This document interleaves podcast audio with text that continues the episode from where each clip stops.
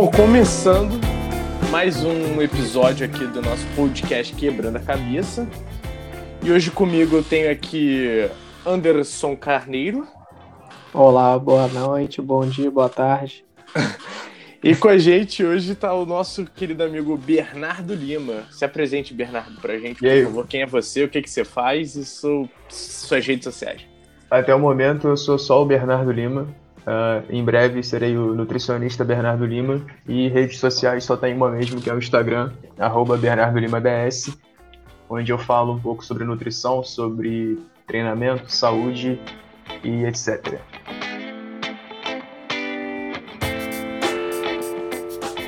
É, bom, então esse aqui é o um, nosso segundo episódio.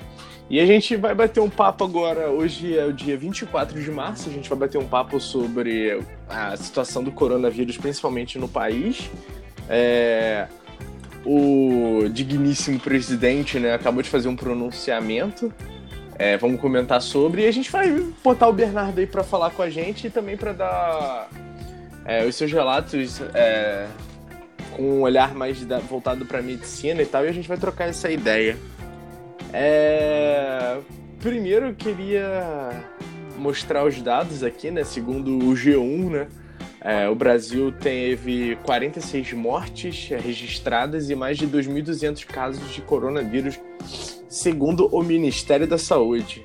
É, Bernardo, dentro assim do meio da, da saúde que você estuda, você tem mais propriedade para falar aqui é, mais do que a gente, é, quais são as é, principais previsões assim que esses médicos, esses especialistas estão fazendo, cara?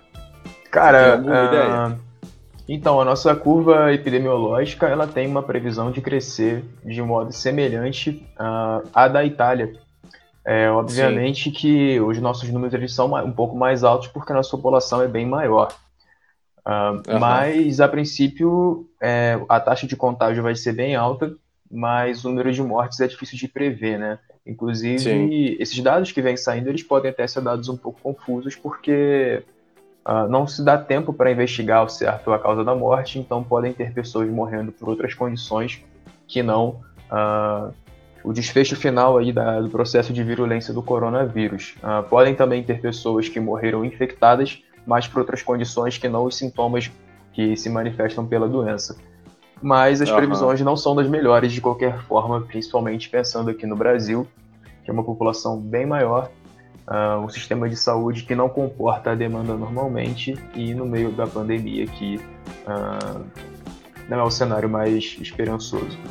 Mas também não é Entendi. é motivo para uh, ah, se desesperar, é só para ter bastante atenção e ir acompanhando aí o que vai acontecendo.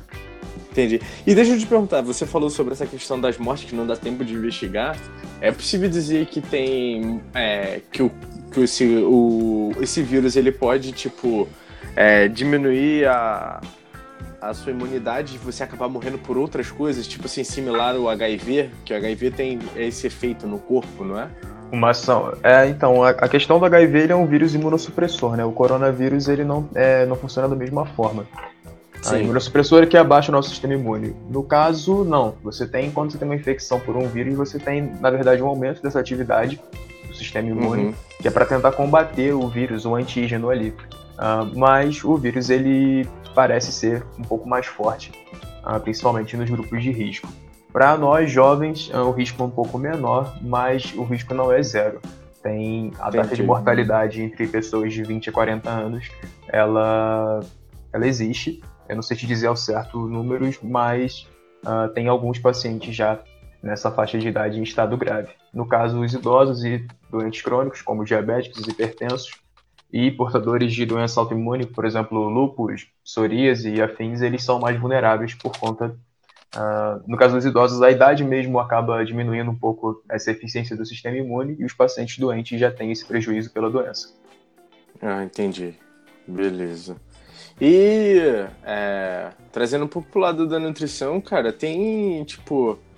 É, lógico que você vai poder listar uma porrada de alimentos que podem ajudar a prevenir isso, mas tem alguns que você pode de repente aumentar a dosagem ou incluir, porque de repente no cotidiano das pessoas não tá esse alimento presente? Então, a função do sistema imunológico, ela se constrói, né, essa eficiência de modo crônico. Não tem nada que você possa fazer exatamente agora para melhorar. Tem muita gente falando uhum. sobre suplementar vitamina C, vitamina D, zinco, magnésio, que são nutrientes que participam sim dessa maturação e dessa função do sistema imunológico, mas o que parece é que a deficiência desses nutrientes causa imunossupressão, né? abaixa o nosso sistema imune. Quando eles estão sendo ingeridos em quantidades adequadas, o sistema imune funciona bem. Agora, com a nutrição não tem nada que você possa fazer para melhorar demais assim uh, o sistema imunológico. Uh, o importante é manter uh, alimentação saudável, comendo frutas, vegetais, diminuir o consumo de álcool, de fast food, se manter fisicamente ativo e se manter hidratado. Estratégia assim para ah, vou fazer agora para amanhã a minha imunidade está melhor. Com a nutrição, infelizmente, não tem. Sim, é, não é algo que dá para resolver de imediato. Né? Exatamente. E é, é essencial, né, nessa quarentena, né, principalmente nesse estado de quarentena, a gente manter a atividade dentro de casa, né, atividade física. Porque acaba restringindo muito é, você não poder ir na academia ou você não poder caminhar em ar livre, né?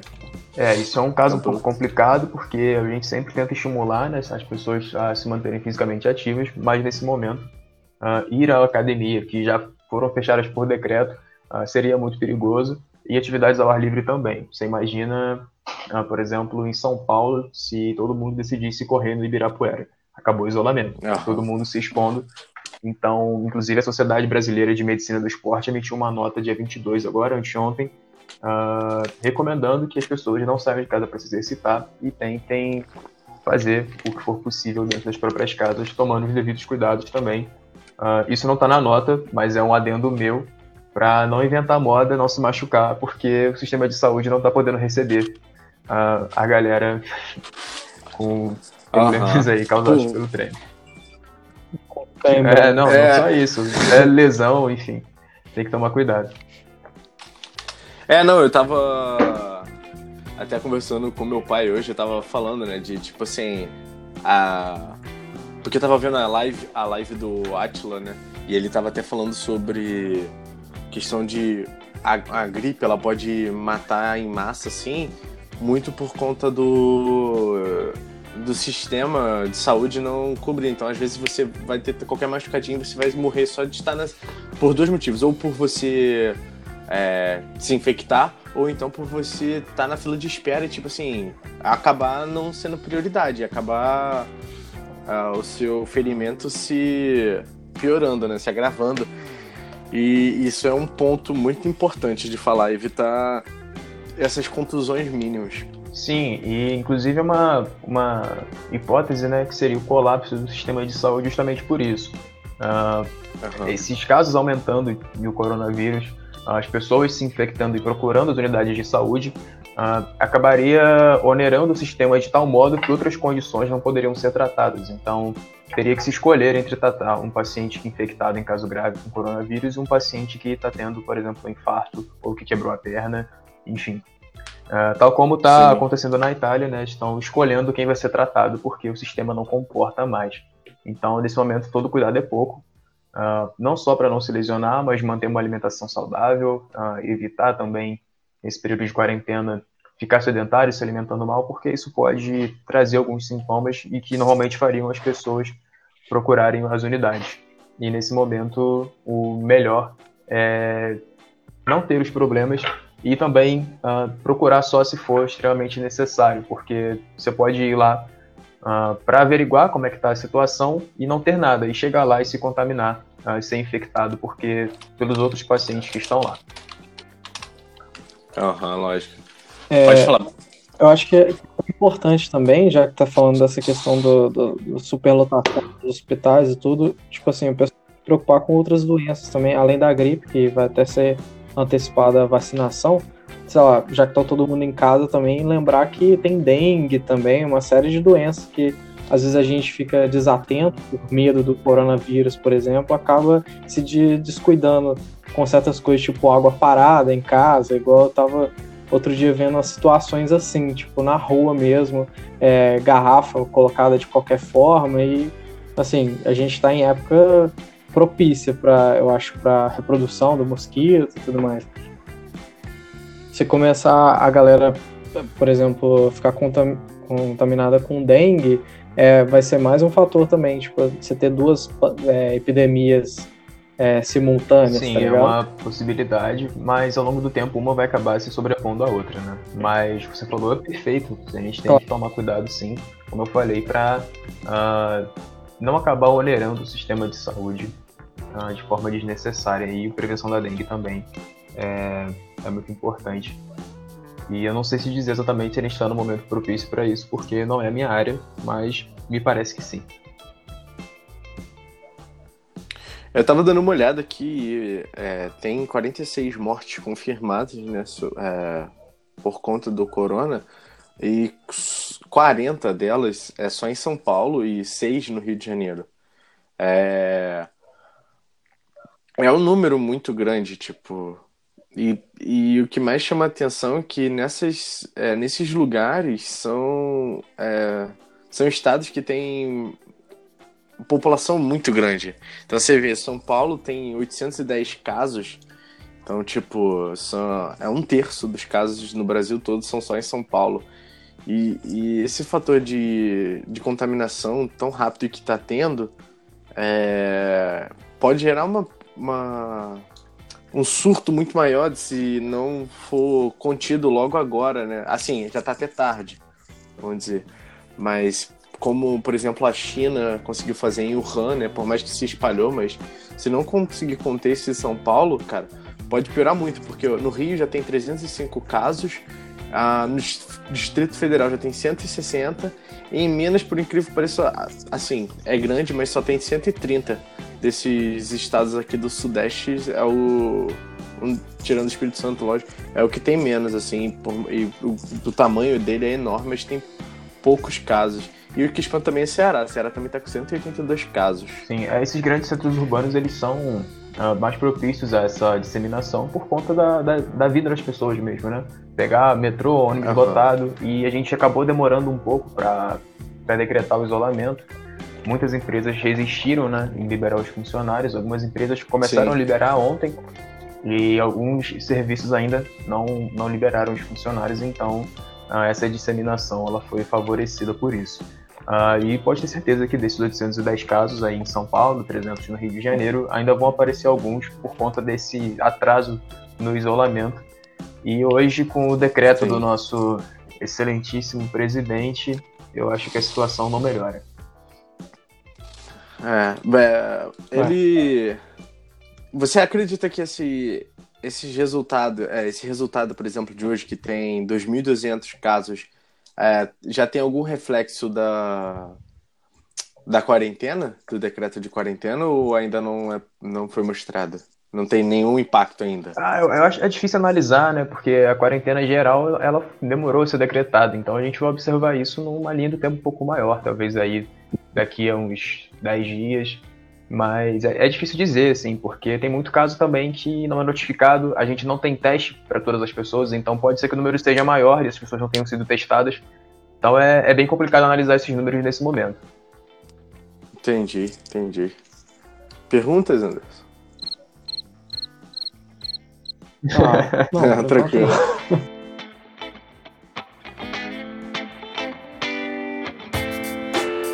Eu queria um pouco, gente, é, compartilhar um pouco a frustração desse pronunciamento, queria saber o que vocês acharam. Então vou começar pelo Anderson, que tá um pouco quieto aí. O que, que você achou, Anderson? Ah, cara, é lamentável, né? Ele minimizou totalmente os efeitos do coronavírus, essa questão da transmissão, no momento que ele, ele falou se, se o grupo de risco está principalmente em idosos, por que, que as escolas têm que parar? mas ele desconsidera porque a transmissão em escola pode levar até os idosos dentro de casa. Então, ele simplesmente ele desfaz tudo que, que se tem de consenso né, dentro da academia, por exemplo, a respeito de transmissão de vírus e tudo mais, além de zombar da, da imprensa, zombou da comunidade científica do mundo todo também, e faz isso, assim, um pronunciamento em rede nacional. Ah. Ele é o chefe Estado, é, assim, desconsiderando uma coisa que é muito perigosa. Ele tá, tipo, prejudicando a vida de milhares de pessoas que provavelmente vão ver a óbito aí nesses próximos dias. E você, Bernardo? Bom, o presidente, desde antes dele ser eleito, ele sempre teve esse histórico de marginalizar a ciência, a comunidade científica, de marginalizar quem produz ciência, quem busca pelo conhecimento. Uh, o próprio guru intelectual do governo, grande especialista em nada, Olavo de Carvalho, uh, dizendo que é só uma histeria coletiva e que não existiram ninguém morreu por causa do coronavírus, enfim. Uh, eu acho que é aquela coisa, desapontado, mas não surpreso. Eu não esperava mais dessa figura lamentável que é o nosso presidente. Então, assim, mais fora essas desavenças pessoais, é muito perigoso porque, enfim, se ele assinar um decreto mandando o isolamento ser interrompido, a situação vai ficar bem pior. Então, pensando né, no quesito científico da coisa mesmo, da disseminação, por exemplo, foi completamente infeliz dizer que esse grupo de risco é, são os idosos, não deveria fechar as escolas porque, bom, as crianças têm avós, têm pai, têm mãe, então vai lá para a escola, pega e volta para casa e infecta a avó. E outra coisa, criança também uh, não é um grupo isento de risco. Uh, tem casos de crianças Sim. até é, de, de, seja de 6 a, 11, 6 a 12 meses até crianças de 8 a 10 anos que estão internadas na UTI em caso grave com respirador. Então, assim, não é o momento para parar. Eu até entendo a preocupação né, com a economia, isso é mais a área de vocês, mas nesse momento a gente precisa preservar a vida das pessoas. Não, lógico. É, é aquilo que, que, é. que, que tá, tá explícito, né? A, a pior questão não é nem em si o vírus, mas é o sistema, é, não só econômico, mas o de saúde, né? É o que vai agravar, é o que vai fazer com que o que muitas pessoas morram. E, e é, essa é a questão que rodou. Uh, na China, não. Na China, eles até conseguiram resolver, assim, se espalhou, mas conseguiu resolver bem. Mas, por exemplo, hoje na Itália, na Espanha está aumentando, é, no Brasil já está como está. É, nos Estados Unidos tem uma perspectiva de ser três vezes maior do que na, como foi na China, por conta do sistema de saúde não se. Por pior que seja o SUS, mas não ser parecido com o SUS, não ser esse sistema de saúde gratuito, né? Então isso, tudo isso agrava muito. E outra questão também da quarentena, a quarentena em si, ela é mais para prevenir, porque você tem esses, é, essas pessoas que trabalham em serviços essenciais, como é, médicos, a galera do supermercado, a galera da farmácia e tal, que é, é evitar de que essas pessoas sejam contaminadas. Porque se você não tem a necessidade de ir para a rua trabalhar, como essas pessoas de mais urgência, mais emergência têm, é, então que você evite ir, porque você pode acabar infectando ela. Eu acho que isso contribui muito para o funcionamento. Então, assim, é, eu vi uma moça é, brasileira que mora na Itália, não lembro o nome dela, mas ela disse que nos primeiros dias teve um pavor, então acabou com o estoque dos supermercados, mas depois de um tempo ele voltou ao normal, porque as pessoas vão se acalmando. A galera que vai trabalhando nesse, é, no mercado, em farmácia e tal, eles conseguem se revezar, eles têm uma, um sistema que, é, que faz com que, tipo assim, volte à normalidade aos poucos, e aí você, a, essa, esse desespero ele baixa. É, mas para isso a gente tem que evitar o máximo contato com essa galera, o máximo você tá no mercado, você tá na farmácia, é, apenas para estocar, sei lá, mil litros de álcool em gel, que não vai adiantar nada, mas é para também resguardar essas pessoas. Não, com certeza. É, isso é uma questão de empatia, né, também.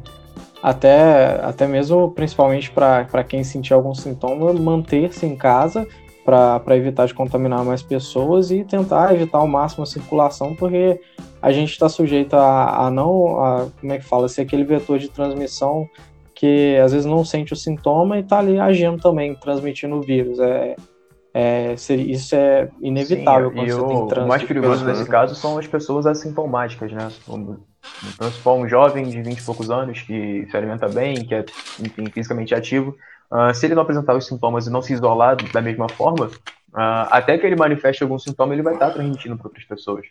Então, é, é, é importante é. que todo mundo respeite esse momento. E no caso de estocar álcool em gel também é completamente uh, contraproducente, né? Imagina que você estoca todo o álcool em gel do mercado e beleza, você vai limpar a mão o tempo todo. Mas isso não vai te impedir que alguém te é. transmita se essa pessoa não estiver fazendo a asepsia correta, tá? Álcool em gel não é vacina para coronavírus. É. E se, e se você compra a mais do que você precisa, você acaba evitando que a pessoa que você pode ter contato passe. Então Exatamente. Então você tá sujeito é. do mesmo jeito, né? É, o cara é o em é, gel, é, mas pessoal, todo mundo em volta dele uhum, tá contaminado. que a medida de prevenção significava vacina, e não é. Se fosse assim, era só distribuir álcool em gel para todo mundo. Pois é.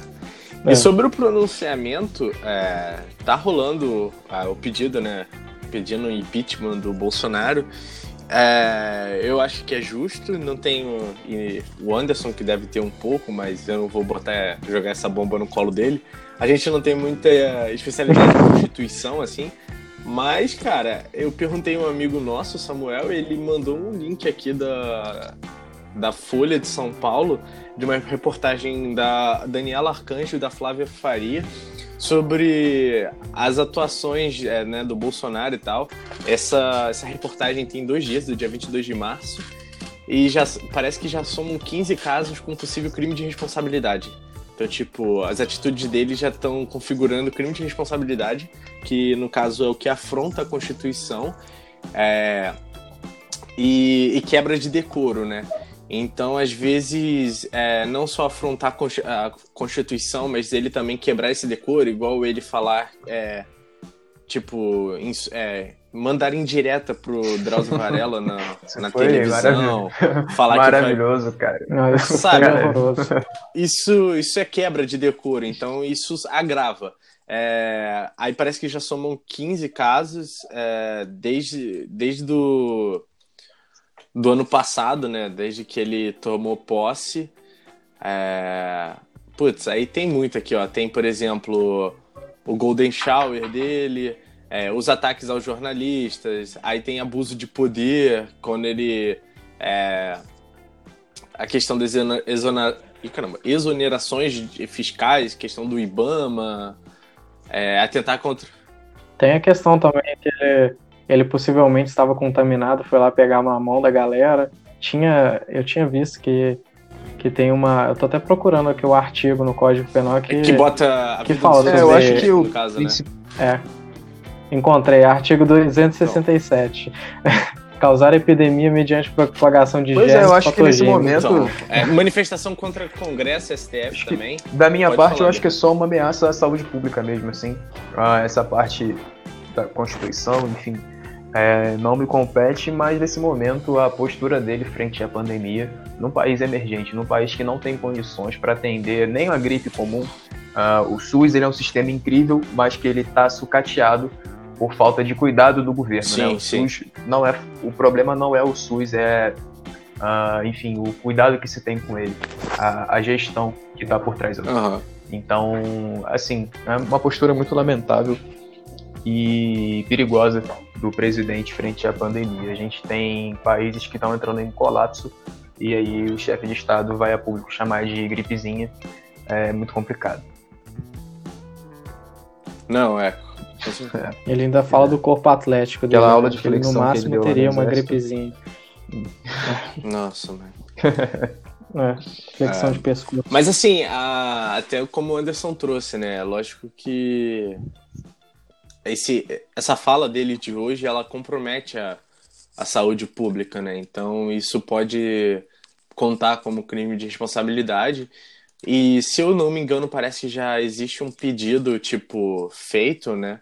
É, ao Congresso, mas aí depende do Congresso, depende dos juristas, etc. Mas eu espero que isso possa avançar o quanto antes, né? Assim, Foda que também pode entrar o Mourão, aí eu nem sei o que, é pior, porque geralmente quando cai algum ministro dele entra outro pior, imagina então caindo ele de repente entrando no Mourão, eu já nem sei também, cara. Mas. É, porque aí começa a entrar em outra, uma outra esfera também, é, tipo assim, a parte política, é, assim, é, envolve uma série de coisas também, alguns problemas também que envolveriam o impeachment nesse momento, principalmente. É. Né? Mas ele, assim, ele é totalmente responsável ele tinha que, no mínimo, passar pelo processo de impeachment, entendeu? Só pra, tipo assim, ficar claro que certas é, coisas a gente sim, não sim. admite. Não, entendeu? e parece até que o, é, o Alcolumbre, né, o presidente do Senado, também emitiu uma nota dizendo que ele era irresponsável, é, sendo totalmente contra o que ele falou. Sim. E eu vi aqui no Twitter, e aí é bom repassar também, é, não sei quando esse episódio irá ao ar, né? Mas é que nessa segunda-feira, o... na próxima segunda-feira, é, dia 30 de, de março, o Atila, o Atila Yamarino vai estar tá no biólogo, né? Vai estar tá no entrevistado, vai ser entrevistado pelo Roda Viva. Vamos ver qual vai ser a bancada que vai entrevistar ah, ele, né? Mas eu acho que o Atila manda bem, eu acho que é, deveria. Todo mundo deveria estar tá vendo essa, esse programa, porque vai ser bem. Só falta. Bem instrutivo. Só falta só falta colocar Ricardo não, Felício é, não. Não é possível. Bom, mas eu acho que é isso. A gente falou pouco, mas falamos algumas coisas importantes. Está dando o nosso tempo. É... Bom, eu queria que vocês deixassem um recado final sobre toda essa confusão que está rolando. O que, que vocês acham importante reforçar? Pode falar, Anderson. Depois eu. Eu acho muito importante reforçar é, essa questão que a gente tratou da empatia, né, de tentar evitar ao máximo é, se contaminar, mas também contaminar outras pessoas, né, até porque a gente nunca sabe quanto está contaminado, e tentar conscientizar ao máximo também as outras pessoas, principalmente pessoas de idade, que estão mais vulneráveis a isso, porque a gente tem visto que algumas pessoas realmente não estão é, conscientes da, da, da proporção certo. que isso pode tomar, entendeu? Então é importante tentar conscientizar as pessoas. Eu acho que agora é as recomendações né, do Ministério da Saúde, manter sempre uma boa higiene, uh, evitar aglomerações, não fazer estoque de comida, vamos ter empatia com quem não pode estocar comida em casa. Uh, e o meu recado que eu sempre finalizo no meu Instagram, vocês sabem qual é, como vegetais.